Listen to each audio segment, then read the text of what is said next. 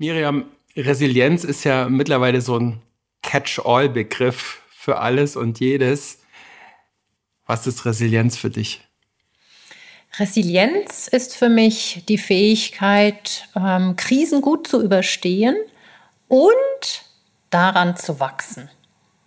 Also wenn wir es auf die Organisation beziehen, ist das die Fähigkeit, die dynamische Fähigkeit, würde ich sagen, eine Organisation gut durch Krisen durchzukommen, durch Veränderungssituationen, die durch Unsicherheit, Komplexität, Unvorhersehbarkeit geprägt sind und das daraus zu lernen, um danach besser dazustehen. Es ist also ein Prozess und eine Fähigkeit. Wie resilient bist du von deinen Fähigkeiten ah, her? Wie resilient bin ich? Ich würde sagen, ich bin zurzeit äh, gut resilient unterwegs, sage zurzeit, weil Resilienz lässt sich trainieren, aufbauen, kann man aber auch in schwierigen Zeiten wieder ein Stückchen einbüßen. Und jetzt in einer solch schönen Umgebung mit Bergen und äh, geht es mir einfach gut. Das stärkt mich und meine Resilienz. Wie ist die Resilienz zu dir gekommen? Wie bist du zur Resilienz gekommen? Hm, das war tatsächlich in der Zeit, wo ich mich für positive Psychologie interessiert habe, habe ich auch über Resilienz gelesen, habe dann gegoogelt, weil ich jemand bin, die unglaublich gerne lernt und habe dann gesehen, dass man sich ausbilden lassen kann zur Resilienztrainerin und Beraterin in Oberbayern. Und da bin ich dazu gekommen. Habe dann gemerkt, wie viel da dazu gehört.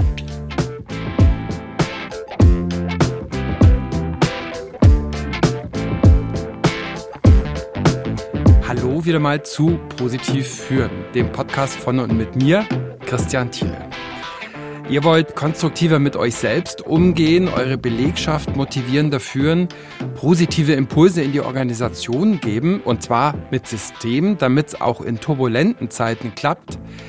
Dazu serviere ich euch hier einmal im Monat Tipps, Themen und tolle Typinnen und Typen. Und zwar immer mit Bezug zu Positive Leadership und positiver Psychologie. Dieses Mal habe ich mit Miriam Rolfe gesprochen. Ihr habt sie eingangs schon gehört. Einige Dinge, die ich besonders spannend an ihr finde. Äh, die Miriam kommt so aus dem Bereich Projektmanagement und Kommunikation, hat auch internationale Kommunikation gemacht. Äh, das heißt, sie kennt auch unterschiedliche Perspektiven auf die Dinge, auf die Welt, aufs Leben. Ja, und einerseits ist sie schon sehr lange in der deutschsprachigen PP-Szene unterwegs, also in der positiven Psychologie. Als Trainerin, als Coachin gehört sie da zu den PionierInnen. Sie hat sich schon seit langem mit Resilienz befasst, also einem der Modethemen unserer Zeit, hat dazu auch ein Buch geschrieben, lange bevor es Modethema war. Und zwar nicht nur aus der modischen Perspektive, nämlich aus der individuellen Perspektive, ich muss resilienter werden, sondern aus der Organisationsperspektive, aus dem organisationalen Blick. Und deshalb heißt das Buch auch Positive Psychologie und organisationale Resilienz.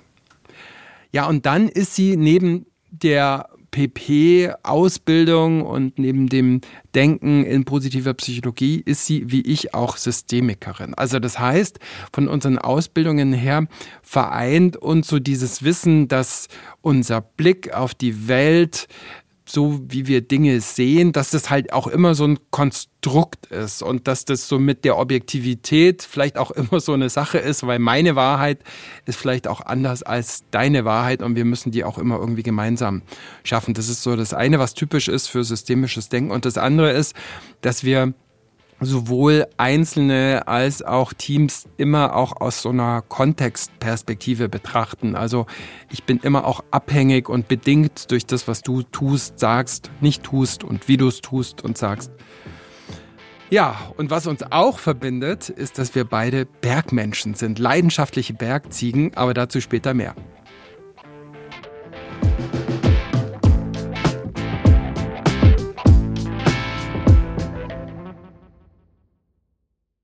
Du unterscheidest in deinem aus vielen Gründen, finde ich, sehr, sehr lesenswerten Buch zwischen resilienter und rigider Reaktion auf Krisen.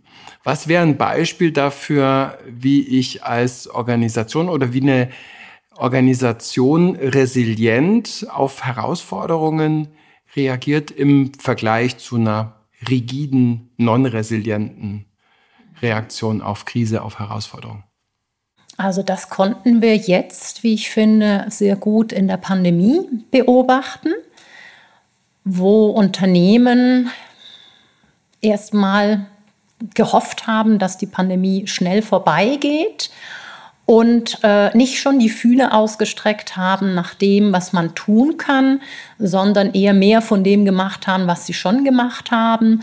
Zum Beispiel auch ähm, am Anfang kein mobiles Arbeiten zugelassen, ähm, sondern an den Regelungen festgehalten, die es gab und an den Supply Chains, Lieferketten festgehalten, die es gab, während andere sehr, sehr schnell, noch nicht wissend, wie es sich entwickelt, geguckt haben, was wäre wenn? Was gibt es noch? Ich habe das zum Beispiel auch bei Selbstständigen gesehen, bei mir selber auch erlebt, sehr schnell umgestellt auf digitale ähm, Möglichkeiten. Ich habe noch Bilder im Kopf von Bücherstapeln, wo man einen zweiten Monitor platziert hat, ein dünnes Buch dazwischen, damit die Höhe richtig ist. Und das ist für mich, da konnte man den Unterschied sehr gut sehen. Also auch so ein bisschen Quick Fixes, pragmatisch ausprobieren in einer herausfordernden Situation. Nicht 17 Komitees und 18 Arbeitsgruppen für die Goldrandlösung, sondern einfach mal machen und schauen, wie man damit weiterkommt und notfalls Bücher unter die Kamera stellen, damit es passt. Ja, ganz genau. Also da kommt auch so dieses äh, Iterative aus der agilen Welt mit rein. Ja. Einfach mal ausprobieren, ah, ist noch nicht perfekt, macht nichts, ähm, von anderen sich was abgucken, Tipps und Tricks austauschen, während Corona sich gegenseitig unterstützen und helfen. Und ich fand, da sah man auch sehr, sehr schön, ähm, die drei Phasen der organisationalen äh, Resilienz, die es in manchen Veröffentlichungen und von manchen Wissenschaftlern auch gibt. Das eine ist die Antizipationsphase. Da konnte man jetzt nicht viel tun. Also ich glaube, wenige nur äh, haben so eine Pandemie vorausgesehen. Dann aber die Coping-Phase, mit der Akzeptanz einhergeht. Akzeptanz, okay, das ist jetzt so, lass uns nach Lösungen suchen und ausprobieren, implementieren.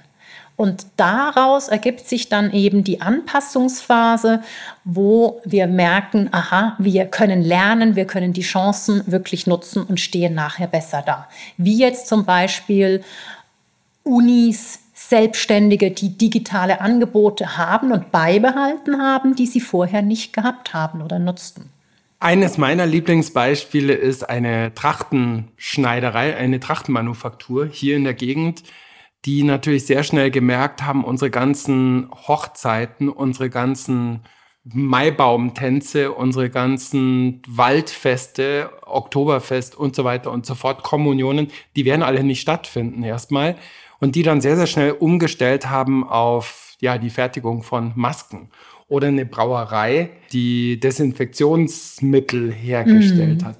Was sind so für dich Beispiele? Hast du da welche, wo du sagst, ja, die haben einfach wahnsinnig schnell und innovativ und resilient reagiert auf die, auf die Krisen der letzten Zeit? Also etwas, was mir sehr gut gefallen hat, zeigt auch nochmal die gegenseitige Unterstützung war das Angebot, das entstanden ist durch einige ITler, die sich mit Freiwilligen zusammengetan haben, um dem Einzelhandel und der Gastro vor Ort zu helfen.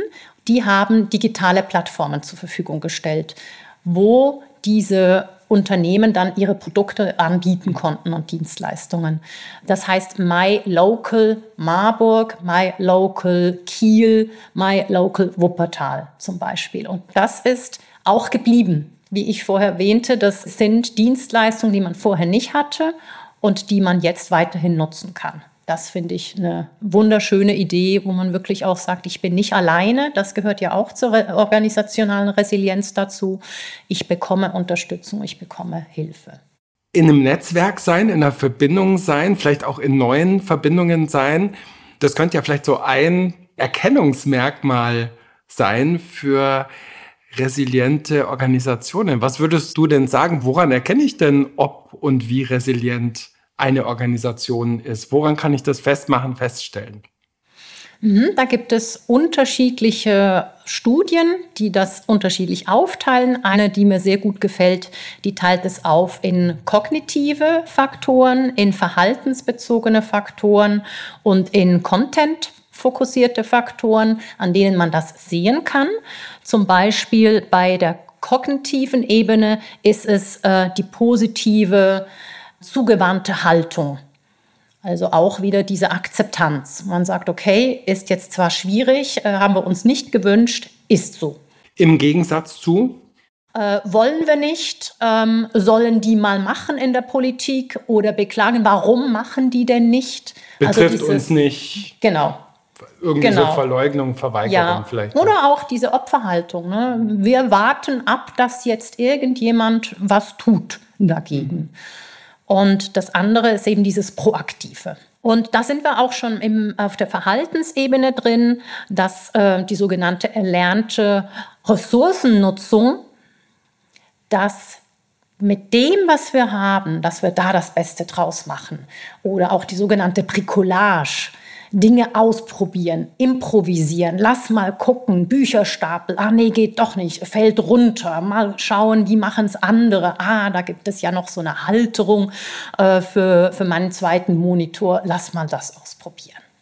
Und dann auf der dritten Ebene Kontextfaktoren, zum Beispiel die psychologische Sicherheit, dass man sich einen Rahmen schafft, äh, wo im Unternehmen eben auch über die Probleme gesprochen werden kann, unterschiedliche Meinungen ausgetauscht werden kann oder auch die, das soziale Kapital, also bewusst in die sozialen Beziehungen in dieser schwierigen Zeit investieren, damit für das Unternehmen und untereinander auch ein Goodwill entsteht. So, nochmal kurz zum Mitschreiben und zum Mitdenken. Also Resilienz von Organisationen lässt sich in drei Phasen verstehen und begreifen. Antizipation, Bewältigung und Anpassung. Also erstens die Antizipation oder Vorbereitung vor der eigentlichen Krise, dass sich die Umgebung nach Signalen, möglicherweise auch nach schwachen Signalen scanne. Was könnte am Horizont als problematisch oder gar gefährlich aufleuchten? Was sind so kleine Veränderungen, wo irgendwas ruckelt, wo irgendwas quietscht, was vielleicht auf etwas Größeres hindeutet? Zweite Phase Coping oder Bewältigung. Nicht jede Herausforderung lässt sich verhindern, nicht jede Krise lässt sich dadurch, dass man sie antizipiert, ähm, ja schon vermeiden. Also geht es auch irgendwann mal drum um Annahme, um Akzeptanz, aber auch natürlich um Umgang mit der Krise, mit der Herausforderung, um Lösungen dafür. Und die dritte Etappe, die dritte Phase, Reflexion oder Anpassung. Wie kann ich aus einer herausfordernden Situation, die ich gemeistert habe, die wir gemeistert haben, wie kann ich daraus was für die Zukunft lernen? Wie bin ich das nächste Mal, wie sind wir das nächste Mal besser gewappnet, gerüstet für diese oder für andere Herausforderungen? Welche Narben machen uns vielleicht sogar auch stärker, zumindest in diesem Bereich? Tja, ich weiß nicht, wie es dir mit diesen drei Phasen geht. Ich finde die sinnvoll. Ich finde das hilfreich, so über Herausforderungen nachzudenken. Vielleicht erkennst du die ja auch für dich, für dein Team, für deine Organisation. Vielleicht könnte es ja auch Sinn machen, das mal mit den Mitarbeitenden oder mit anderen Führungskräften zu diskutieren bei einem Workshop oder so. Ein wissenschaftliches Paper, was dieses Modell ja so ein bisschen diskutiert und vorschlägt, stelle ich in die Show Notes ebenso wie natürlich den Link zu Miriams Seite, ihrem Buch, ihrem LinkedIn-Profil. Wenn ich jetzt auf eine Organisation in der Branche schaue, wo sehr viel keine Ahnung, kreativ, äh, Kreativität vielleicht auch gefordert ist. Und auf der anderen Seite, wenn ich vielleicht auf Branchen schaue, wo Präzision, Genauigkeit, Sicherheit extrem wichtig sind und großgeschrieben werden. Keine Ahnung, ich denke jetzt zum Beispiel an die Pharmaindustrie oder an Chemie, wo ich jetzt nicht einfach so irgendwelche Stoffe ja. zusammenkippen mhm. kann. Schaut da in diesen beiden unterschiedlichen Polen organisationale Resilienz nochmal anders aus, weil ich mir denke, ja, vielleicht sind so diese beiden Pole Kontrolle, ähm, Sicherheit einerseits und auf der anderen Seite wagen, ausprobieren, ja, vielleicht ja auch je nach Branche und Tätigkeitsfeld unterschiedlich verteilt. Ja, das äh, sehe ich genauso. Und ich sage solchen Unternehmen auch, wissen Sie das, wovon Sie schon ganz viel haben, davon wünscht sich ein anderes Unternehmen aus einer anderen Branche, wünscht sich da viel, um die Resilienz aufzubauen und umgekehrt. Also wenn das ein Unternehmen ist mit ganz klaren, starken Strukturen, wünscht sich so ein Unternehmen und bräuchte vielleicht auch ein bisschen mehr Flexibilität, ein bisschen mehr Agilität, ein bisschen mehr Loslassen. Und umgekehrt ein junges Start-up, das im Wachstum begriffen ist, wünscht sich und braucht auch klare Strukturen, klare Rituale. Und also je nachdem, wo man steht in der Phase des Resilienzprozesses und aus welcher Branche, ist es das sowohl als auch, das mir wichtig erscheint. Es gibt ja Unternehmen, die in so Krisen Pläne aus der Tasche ziehen ähm, vielleicht, weil das gesetzlich vorgeschrieben ist, dass sie solche Pläne haben, vielleicht, weil es zur Branchenkultur auch gehört, vielleicht, weil es zur Unternehmenskultur auch gehört. Und vielleicht sind diese Krisenpläne sogar auch geübt worden vorher und nicht nur gelebt worden. Hast du den Eindruck, dass Unternehmen, die solche Organisationen, die solche Pläne aus der Tasche ziehen, eher besser aufgestellt sind für organisationale Resilienz oder sind die dann eher äh, sozusagen darauf eingestellt, den letzten Krieg irgendwie zu kämpfen, äh, auf den man nie vorbereitet ist, weil es dann doch immer anders kommt? Ja, ich glaube, gewisse Pläne zu haben, bietet Sicherheit und Orientierung auch für die Belegschaft. Ähm, wir sind vorbereitet, wir haben es geübt. Wie man dann aber reagiert, wenn es tatsächlich dazu kommt, finde ich entscheidend. Hält man dann an diesem Plan fest, obwohl er vielleicht nicht passt, dann wird es schwierig. Hält man an dem Plan fest und merkt dann, oha, da und da müssen wir jetzt noch anpassen, damit es gut läuft, dann kann man davon, äh, glaube ich, sehr viel profitieren. Wir haben es ja auch in der äh, Zeit der Pandemie gesehen mit der Digitalisierung diejenigen Unternehmen, die schon eine Digitalisierungsstrategie hatten vorher, die haben wesentlich besser abgeschnitten, sind wesentlich besser, tendenziell je nach Branche, durch die Krise gekommen, durch die Pandemie gekommen, als diejenigen, die noch gar nichts hatten deren Mannschaft ähm, gar nicht wusste, was Zoom oder MS Teams ist, keine Kopfhörer hatte. Also sie die ganz einfachen Dinge, wo es keine Regelungen gab für mobiles Arbeiten, das äh, musste noch aufgeholt werden. Und dennoch habe ich gesehen, dass es einigen Unternehmen unglaublich schnell gelungen ist. Also da fand ich es wirklich spannend, wenn eine Krise kommt, dass es dann doch gelingt, die Ärmel hochzukrempeln und zu sagen, egal, ähm, ob das jetzt passt oder nicht, ob man da jetzt vielleicht noch mal eine Runde mehr drehen müsste mit dem Betriebsrat, wir machen das jetzt. Und da habe ich schon auch gesehen, wie wichtig da Einzelpersonen sein können, die dann einfach entscheiden, wir machen das jetzt so. Ich habe neulich eine spannende Studie von McKinsey dazu gelesen. Da ging es um börsennotierte Unternehmen nach dem, nächst, nach dem letzten ähm, wirtschaftlichen konjunkturellen Abschwung.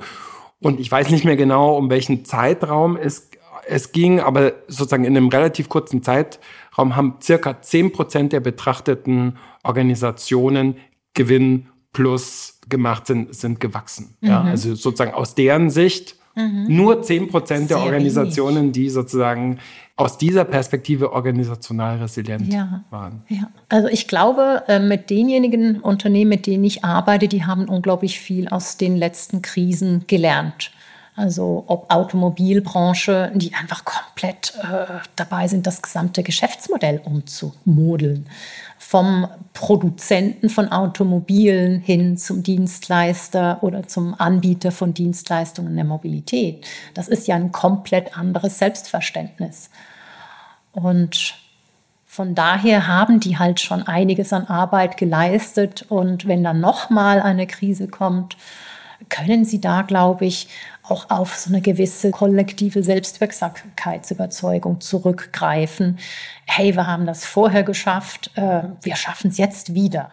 Wenn ich ähm, die Begriffe Resilienz und posttraumatisches Wachstum. Ist ja auch ein bisschen so ein fancy Begriff in der letzten Zeit, gerade auch in der positiven Psychologie, mir anschaue, dann gibt es ja Menschen, die die sehr stark unterscheiden voneinander ähm, und andere sehen die ja als, als was sehr ähnliches. Wie, wie, wie scharf unterscheidest du zwischen diesen beiden Begriffen?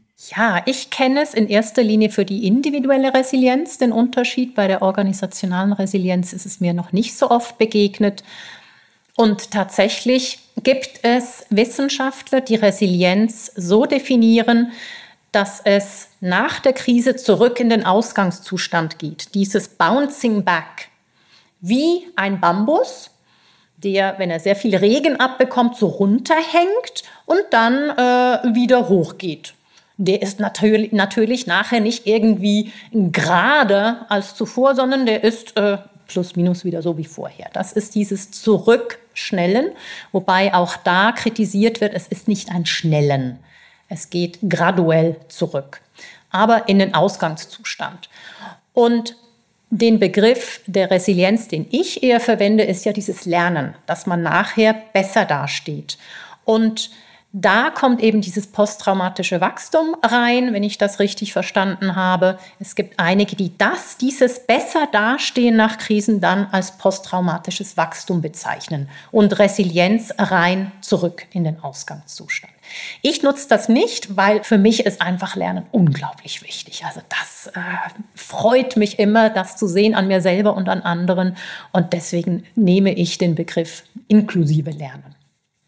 Ja, und vielleicht ist auch so ein Begriff posttraumatisches Wachstum, Trauma überhaupt auch so Psychokram, äh, mit dem man nicht unbedingt in jeder Organisation Blumentöpfe gewinnt, wenn man diese Sprache verwendet, oder? Ich finde es wichtig, darüber zu sprechen tatsächlich. Und ich bemerke in letzter Zeit, noch nicht so lange, die Tendenz, ähm, ganz, ganz viel als Trauma zu bezeichnen. Das ist einerseits, glaube ich, korrekt, weil es eben auch kleine Traumata gibt. Auf der anderen Seite äh, finde ich es manchmal schwierig, wenn es zu sehr in, als Alltagsbegriff verstanden mhm. wird, weil es dann wieder an Bedeutung auch verliert. Aber dafür sensibilisiert zu sein, auch als Führungskraft, ähm, dass ich selber Traumata erlitten haben kann, ob jetzt durch die jüngste Pandemie oder auch durch den Krieg, ohne da drin zu sein selber. Aber man kennt Menschen. Das finde ich schon auch wichtig, weil man es dann auch bei seiner Belegschaft, bei seinen Mitarbeitenden hoffentlich besser erkennt. PTG, Post-Traumatic Growth oder posttraumatisches Wachstum. Das ist so eine ganz spannende, ganz neue Theorie, die ja auch einiges an Belegen schon beibringen kann. Und zwar dafür, dass Menschen und Organisationen aus herausfordernden Zeiten nicht nur beschädigt oder weniger beschädigt hervorgehen können, sondern dass wir auch aus Krisen, aus Herausforderungen an, ja, Traumata sogar wirklich wachsen und uns weiterentwickeln können. Ich finde diese Theorie sehr, sehr spannend, aber gleichzeitig finde ich, man muss sie auch ein bisschen mit spitzen Fingern anfassen, man darf sie nicht überfordern, weil es könnte auch so die Botschaft sein, ja, wenn es dir noch schlecht geht mit dieser Krise, mit diesem Unglücksfall, mit dieser Herausforderung oder euch als Organisation, dann müsst ihr euch einfach mehr anstrengen, damit auch wirklich sowas wie posttraumatisches Wachstum, Post-Traumatic Growth entsteht. Das ist, glaube ich, eine ganz gefährliche oder aus meiner Sicht falsche Botschaft. Hast du denn sowas, habt ihr denn sowas schon mal erlebt? Also Wachstum an einer Krise, Wachstum durch eine Herausforderung? Für dich persönlich, für dein Team, für deine Organisation. Wenn du magst, schreib mir auf Social Media, per Mail oder als Kommentar hier unter diesem Podcast. Und wenn du dazu noch mehr wissen willst, ich habe mit Professor Dr. Judith Mangelsdorf, eine der absoluten Spezialistinnen auf diesem relativ neuen Feld, eine Podcast-Folge gemacht hier und die packe ich euch natürlich auch in die Shownotes. Organisationale Resilienz stärken hat ja eigentlich auch so eine implizite Annahme drin, dass ich Organisationen überhaupt verändern kann, dass sich hm, mhm. Organisationen überhaupt verändern lassen in die Richtung, in die man mhm. will. Ja, kann man sagen, Organisationen verändern sich immer, aber nie dahin, wo man will oder nie so vollständig dahin, weil eine Organisation immer viel zu viele unterschiedliche Interessenvektoren, ja, Ebenen hat, die Schauseite und die tatsächliche Seite.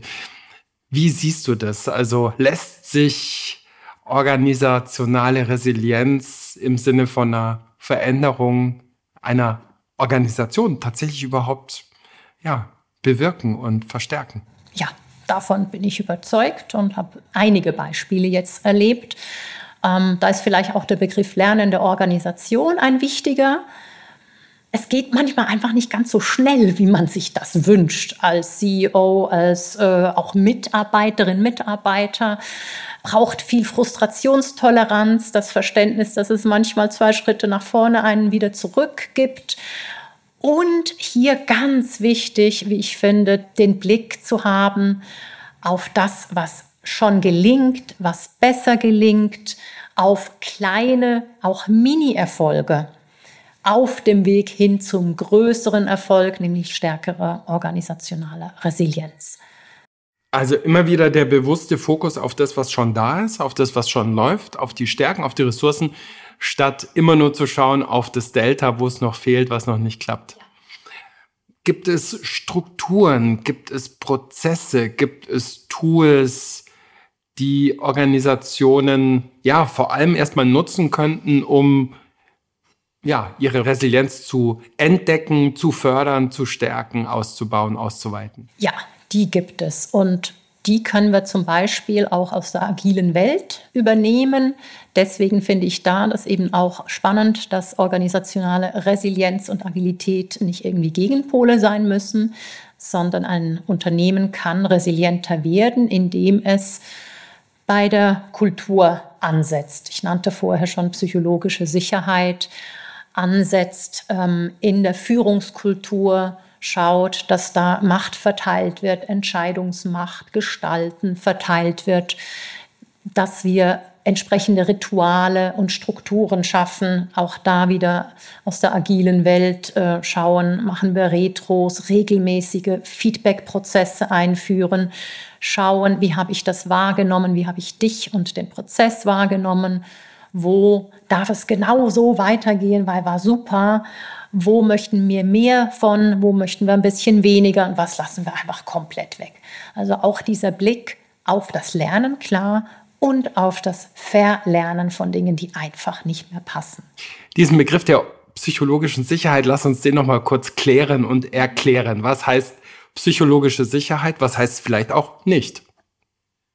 Für mich heißt psychologische Sicherheit, einen sicheren Raum bieten, zum Beispiel in einem Team und in einer gesamten Organisation, der es Menschen erlaubt, erstmal Mensch zu sein, Dinge nachzufragen, ohne das Gesicht zu verlieren, seine Meinung zu sagen, wenn man unterschiedlicher Meinung ist, gerade wenn es um Hierarchien geht, also eine Führungskraft, die das begrüßt, wenn es geht da nicht um Stänkern, sondern zu sagen, aha, spannend, was du gerade gesagt hast, ich sehe das anders.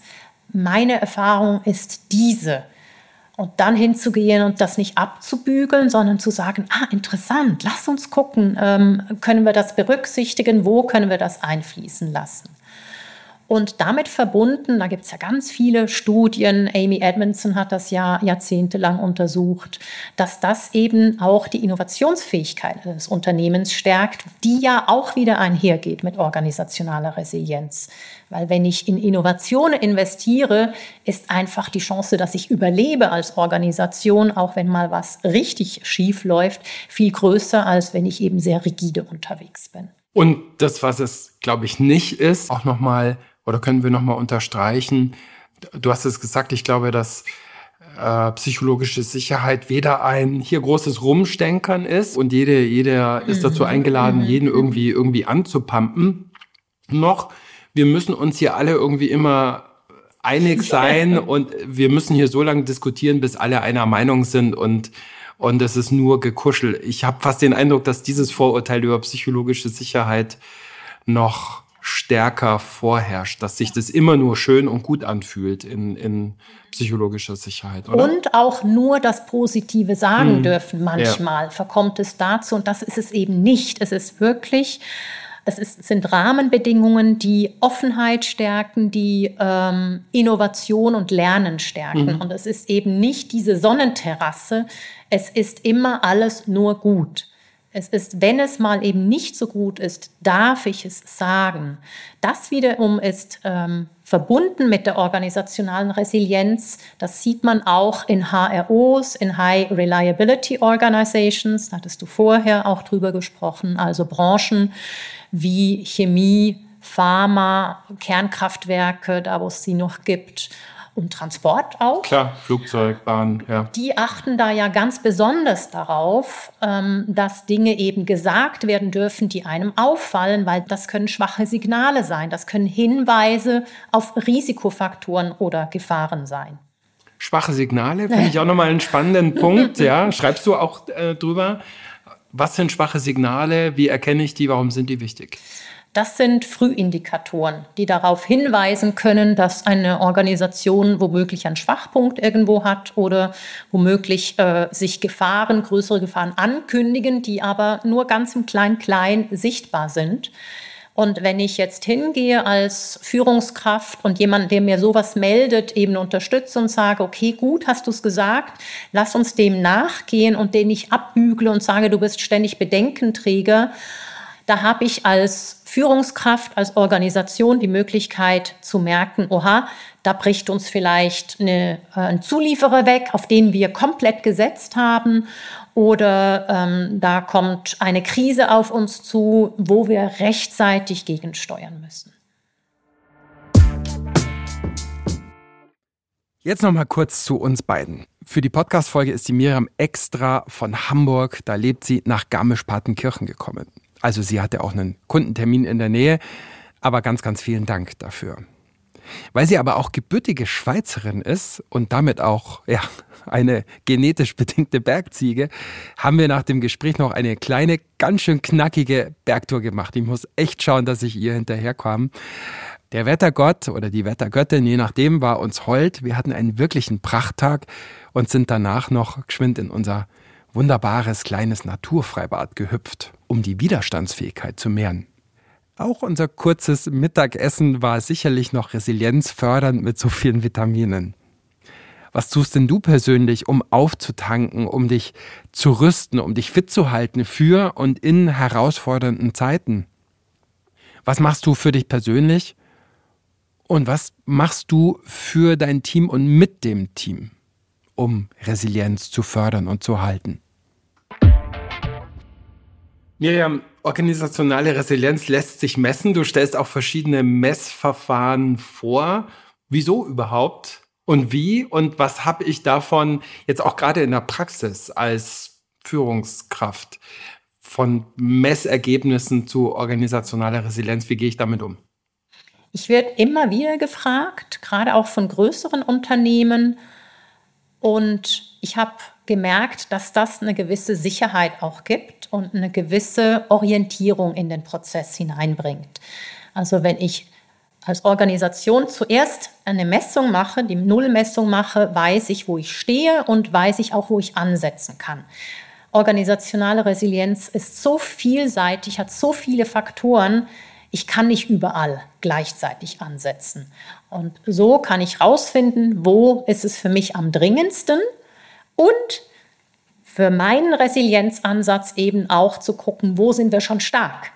Mir hat manchmal die organisationale Resilienz zu sehr, ist zu sehr negativ lastig. Also, dass man immer nur guckt, wo sind die Risikofaktoren. Aber wenn man so ein bisschen mit positiver Psychologieblick da reinschaut, dann ist es genauso wichtig zu gucken, wo sind wir stark und wie können wir durch eine Stärkung von dem, wo wir schon gut sind, organisationale Resilienz fördern. Wie bestellt dieser thematische Übergang. Ich möchte nämlich gern mit dir drüber sprechen. Du schaust ja aus einer Haltung mit Kenntnis der positiven Psychologie mhm. auf die mhm. organisationale Resilienz. Wo sind für dich die Verbindungen und wo sind vielleicht aber auch die Fremdheiten, die unterschiedlichen Perspektiven, die es vielleicht auch zu versöhnen oder die es auszuhalten gilt zwischen OR, organisationaler Resilienz und positiver Psychologie? Genau, also die Verbindungen sind tatsächlich, ähm, dass von der positiven Psychologie her dieser Stärkenblick kommt und in der organisationalen Resilienz eigentlich auch angesetzt, eben nicht nur Risikofaktoren anzuschauen, sondern auch Schutzfaktoren. Schutzfaktoren hat aber noch mal ein bisschen andere Ausrichtung als Stärken. Und deswegen finde ich es eben gut, all diese Blickwinkel zu nutzen um Organisationen und auch Individuen dadurch wirklich zu stärken. Man muss aber immer im Blick behalten, dass die Resilienz tatsächlich von der Krise ausgeht. Also es geht immer um schwierige Situationen. Bei der positiven Psychologie kann es das auch, muss es aber nicht. Da können wir auch sehr wohl in einem Team, das wunderbar miteinander zusammenarbeitet, die ähm, positiven psychologischen Interventionen auch mit reinbringen. Das ist nicht ähm, unnötig, um eben solche Teams zu stärken, um die Freude an der Arbeit, um Flow ähm, äh, zu stärken. Also nicht nur da, wo es Krisen gibt, sondern auch da, wo die Dinge schon richtig gut laufen. Und also in meiner Perspektive schaut PP schon noch sehr, sehr viel auf das Individuum und kommt natürlich auch vom Individuum her. Und auch Positive Leadership, habe ich den Eindruck, schaut natürlich auch sehr stark so auf die individuelle Beziehung zwischen der Führungskraft und der einzelnen, dem einzelnen Mitarbeitenden oder vielleicht auch ähm, dem, dem Team.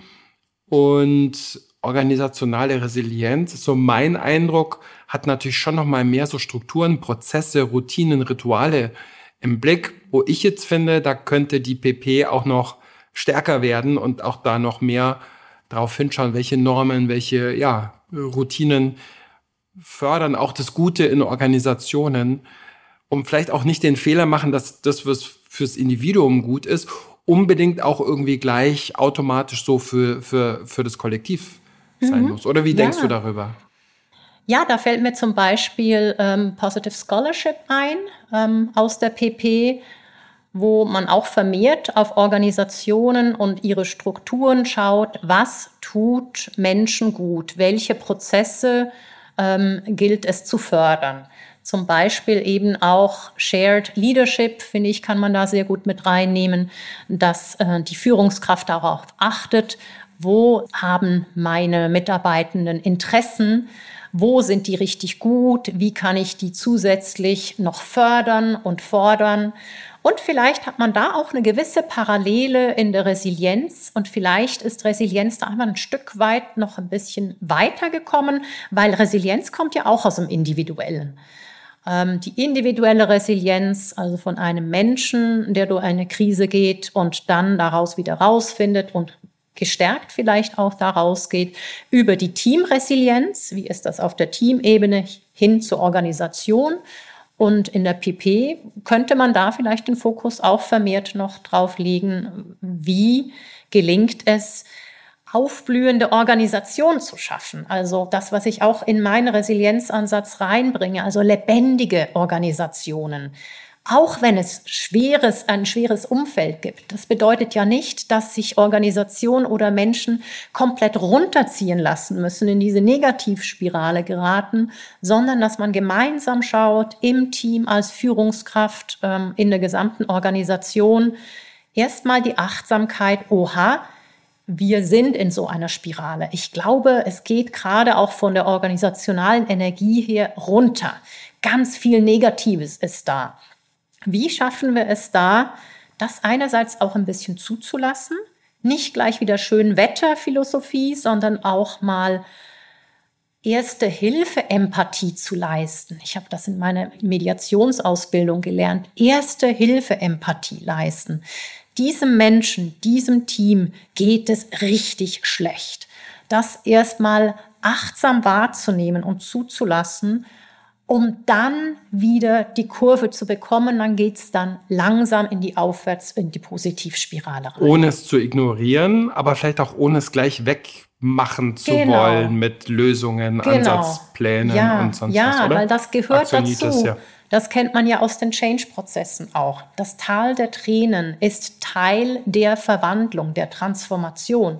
Und wenn man das nicht zulässt, wenn man das unterbindet, dann wird sich das Individuum, das Team, die Organisation da wahrscheinlich nicht rausbringen können. Organisationale Resilienz fördern und stärken aus deiner Sicht ein Top-Down-Prozess, ein Top-Down-Modell? Äh, wie viel braucht es von ganz oben und wie wirksam kann es als Grassroots ja, Haltung ähm, auch werden, wenn sozusagen von unten aufwachsen soll, ohne dass vielleicht schon ganz oben alle da irgendwie an Bord sind. Wie, wie siehst du das?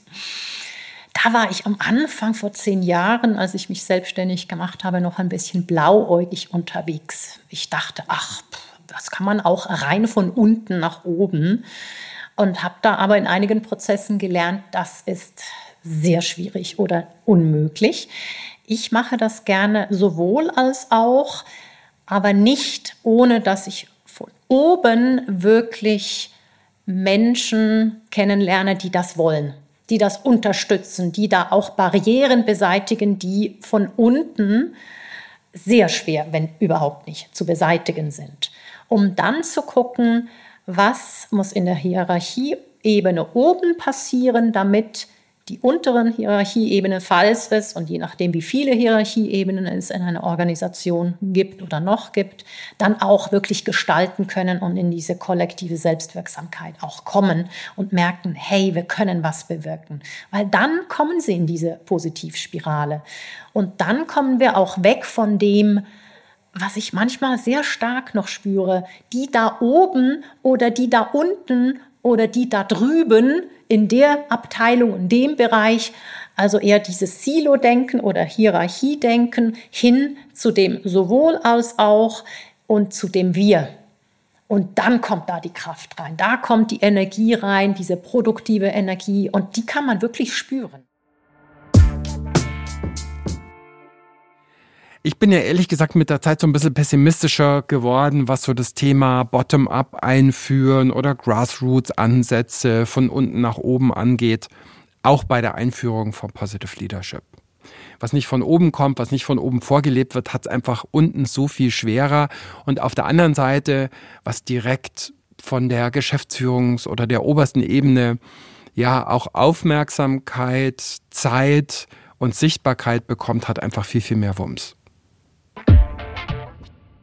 ich sehe so auf der symbolischen Ebene in vielen Organisationen sowas. Ich bin jetzt nicht mehr der Doktor, hm, hm, sondern ich bin jetzt der Thomas äh, von ganz oben. Ich komme jetzt nicht mehr in Anzug, in Krawatte, sondern ich komme in Sneakers.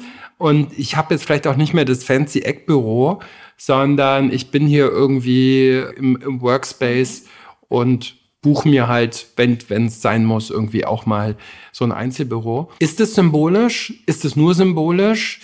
Oder ist sowas wie Duzen, Kleidung, sind es vielleicht für dich auch wirklich Indikatoren oder vielleicht sogar Katalysatoren hin zu mehr organisationaler mhm. Resilienz? Wie siehst du das?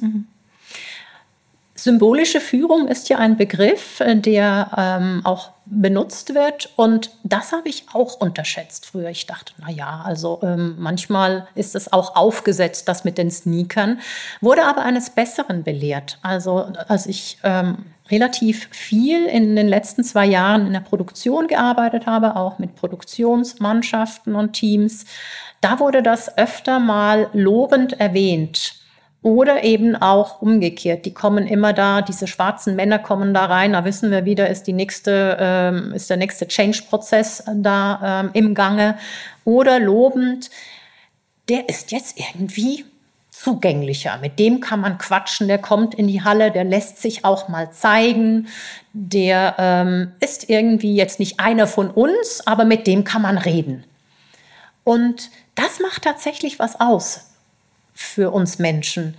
Wie ist man gekleidet? Wie geht man auf jemanden zu? Solange es authentisch ist. Ich glaube, das ist wichtig. Also wenn sich dieser Manager jetzt total verkleidet fühlt und deswegen dann Hemmungen hat, auf die Leute zuzugehen, dann ist es, glaube ich, doch besser, dass er in Hemmel und Krawatte da rumläuft, um wirklich auch diese Zugänglichkeit zu haben so als Teamleitung auf der ersten Führungsebene von unten oder vielleicht als Bereichsleitung oder wie auch immer das dann heißt, auf der zweiten Führungsebene, also wo man irgendwie so zwischendrin ist, ja, mhm. zwischen den Wünschen, Forderungen der Vorstellungswelt, auch so des Top-Managements und auf der anderen Seite den Sorgen, Nöten ähm, der Mitarbeitenden. Was kann ich denn da tun für organisationale Resilienz? Da kann ich Brückenbauer werden. Brückenbauer im Sinne von Übersetzer, Übersetzerin von den Bedürfnissen, von den Werten, von den Sichtweisen des jeweils anderen. Damit habe ich sehr, sehr gute Erfahrungen gemacht. Bedeutet natürlich auch, dass man selber geklärt ist, weil man hat ja da auch Bedürfnisse, Wünsche und Werte. Und es kann tatsächlich gelingen, mit Gelassenheit, mit Ruhe, Verständnis für alle Seiten inklusive sich. Dass es in Dialogen gelingt, in Reflexionsrunden gelingt, ein Ach so, so siehst du das. So sehe ich das nicht, aber ich kann verstehen, dass man das auch so sehen kann. Das bewirkt unglaublich viel. Und damit sind wir mitten noch in einem Thema, was, was dir, glaube ich, auch besonders wichtig ist, Worauf ich erstmal gar nicht so gekommen wäre, bevor du das nicht so in unserem Vorgespräch auch unterstrichen hättest, das Thema Konflikte. Mhm. Inwiefern sind Konflikte wichtig und der Umgang mit Konflikten für organisationale Resilienz oder resiliente Organisationen? Insofern relevant, als dass man sie nicht unter den Teppich kehren sollte, die allermeisten. Manche lösen sich auf, wenn man sie nicht bearbeitet. Das sind aber die seltensten Fälle, würde ich sagen. Eine Organisation, ein Team ist aus meiner Sicht und Erfahrung resilienter, wenn es über Rituale und Prozesse verfügt, die es ermöglicht, eine gewisse Beziehungshygiene in Anführungs- und Schlusszeichen zu betreiben. Ich erwähne das manchmal und bekomme dann auch äh, Gelächter zu hören in Workshops oder Gesprächen ich vergleiche das mit Vogelnestern. Vögel, die schmeißen auch immer wieder ihren Dreck raus, der sich da einfach anhäuft. Und das ist vielleicht so ein bisschen ähnlich wie Konflikte, in, die in Interaktion einfach entstehen. Und wenn wir heute mehr denn je diverse Teams haben, ist das noch verständlicher. Wir ticken einfach anders. Wir kommen aus anderen Hintergründen, ähm, aus unterschiedlichen Ländern, ähm, Religionen manchmal. Ähm, einfach ganz unterschiedliche Erfahrungen. Und dass das nicht übereinander gelegt werden kann, dass das nicht immer passt, ist einfach, ist einfach so. Und da zu gucken regelmäßig, was müssen wir ansprechen. Was braucht nicht besprochen werden, aber was ist da, was nervt, was stört, wo ich merke, da bin ich jetzt nicht mehr nur irritiert, jetzt werde ich wütend.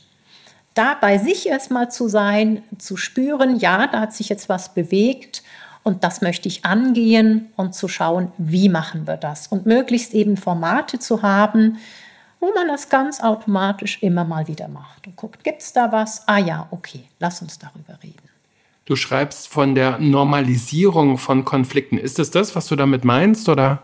Genau, da können wir als Führungskräfte meiner Meinung nach ganz viel bewegen, indem wir immer wieder sagen, Leute, es ist ganz normal, dass es Spannungen gibt im Miteinander. Und das ist nicht schlimm, deswegen sind wir nicht dysfunktional als Team, es bedeutet, dass wir ein lebendiges Team sind, vielleicht auch ein innovationsfähiges äh, Team mit unterschiedlichsten Ansichten und Ideen, was ja auch wieder Quelle für Innovation sein kann. Das ist normal. Und es ist eben, wie gesagt, auch eine Stärke, weil daraus neue Ideen erwachsen können. Wie hat ähm, diese erzwungene Digitalisierung, die wir jetzt in vielen Organisationen ähm, erlebt haben, ähm, die auch dazu führt, dass ganze Bereiche äh, remote arbeiten oder remote arbeiten, andere vielleicht auch weniger die Möglichkeit dazu haben, weil die nach wie vor am Kunden, äh, am Gast oder sonst was sein müssen. Was hat das mit Konflikten gemacht in Organisationen aus deiner Sicht? Mehrere Dinge konnte ich beobachten. Einerseits ähm, werde ich sehr viel öfter ähm, als Mediatorin gerufen oder Konflikt, zu Konfliktlösung, Konfliktmanagement gerufen. Ich bin mir aber nicht ganz sicher, woran es liegt. Da habe ich noch nicht abschließende äh, Gespräche geführt und auch nicht äh, untersucht in Studien. Ob es einerseits daran liegt, weil sich mehr angestaut hat, weil man in der Zeit halt einfach nicht darüber sprechen konnte, weil eben äh, nicht face-to-face. -face.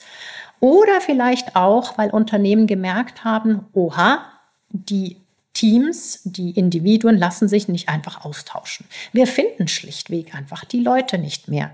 Also möchten und müssen wir Sorge tragen für die Menschen, die wir haben im Unternehmen. Und dazu gehört einfach auch ein gutes Konfliktmanagement und ähm, guter Umgang, gesunder und konstruktiver Umgang mit Konflikten.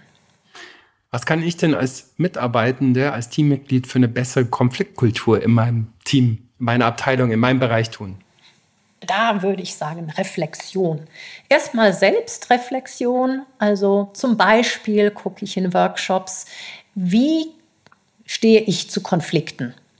Habe ich da Angst vor? Gehe ich darauf zu? Ist das für mich eine Chance? Habe ich eher ein Vermeidungsverhalten, weil mir Harmonie besonders wichtig ist?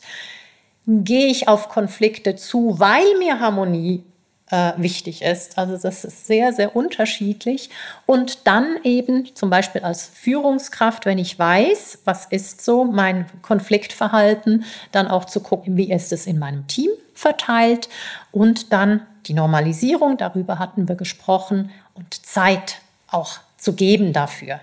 Ich habe jetzt gerade zwei Teams, mit denen ich regelmäßig arbeite, die haben wirklich Slots definiert. Die haben sogenannte Feedback Sessions dafür vorgesehen, wo man über diese Dinge sprechen kann, die nicht passen zurzeit. Und ich kenne es auch aus vielen Organisationen, die agil arbeiten. Da hat man ja auch die Retros, wo man darüber sprechen kann.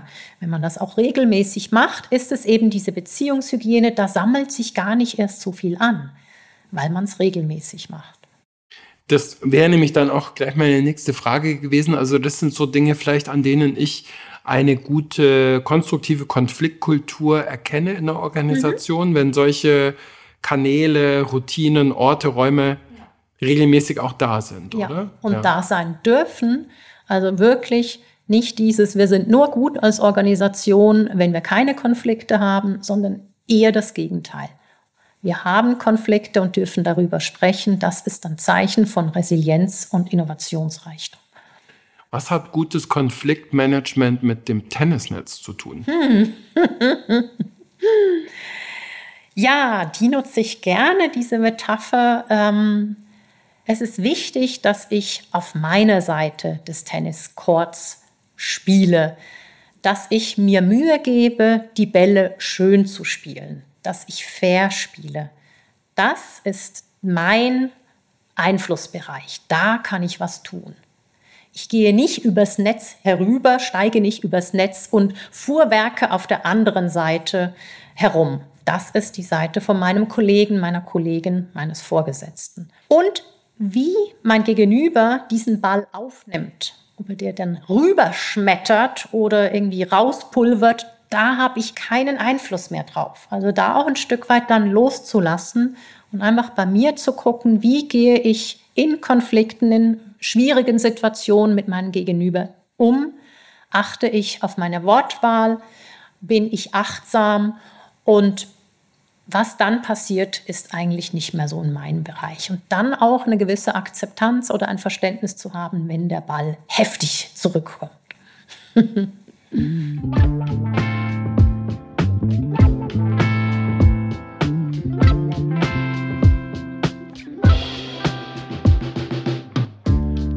Wir sind fast am Ende. Was hast du aus dieser Folge für dich mitgenommen, für deine Organisation, für dein Team? Fragen oder Rückmeldungen gerne wie immer an mich, an kontakt.positiv-führen.com oder auf Social Media. Und wenn dir der Podcast gefällt, gern liken, adden, sharen, posten und so weiter und so fort. Danke, liebe Miriam, für das Gespräch. Danke, liebes Ikone-Team für die tolle Begleitung und Vorbereitung und Produktion. Und danke euch natürlich, liebe Zuhörenden, fürs Dabeisein. Das war's mal wieder mit Positiv führen. Alles Gute euch im Job und im Leben.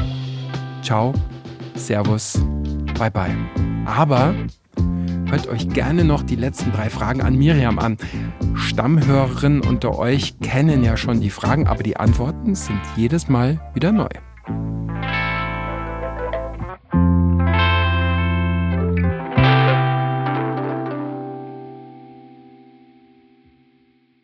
Miriam, drei letzte Fragen. Eine besonders wichtige Stärke von dir.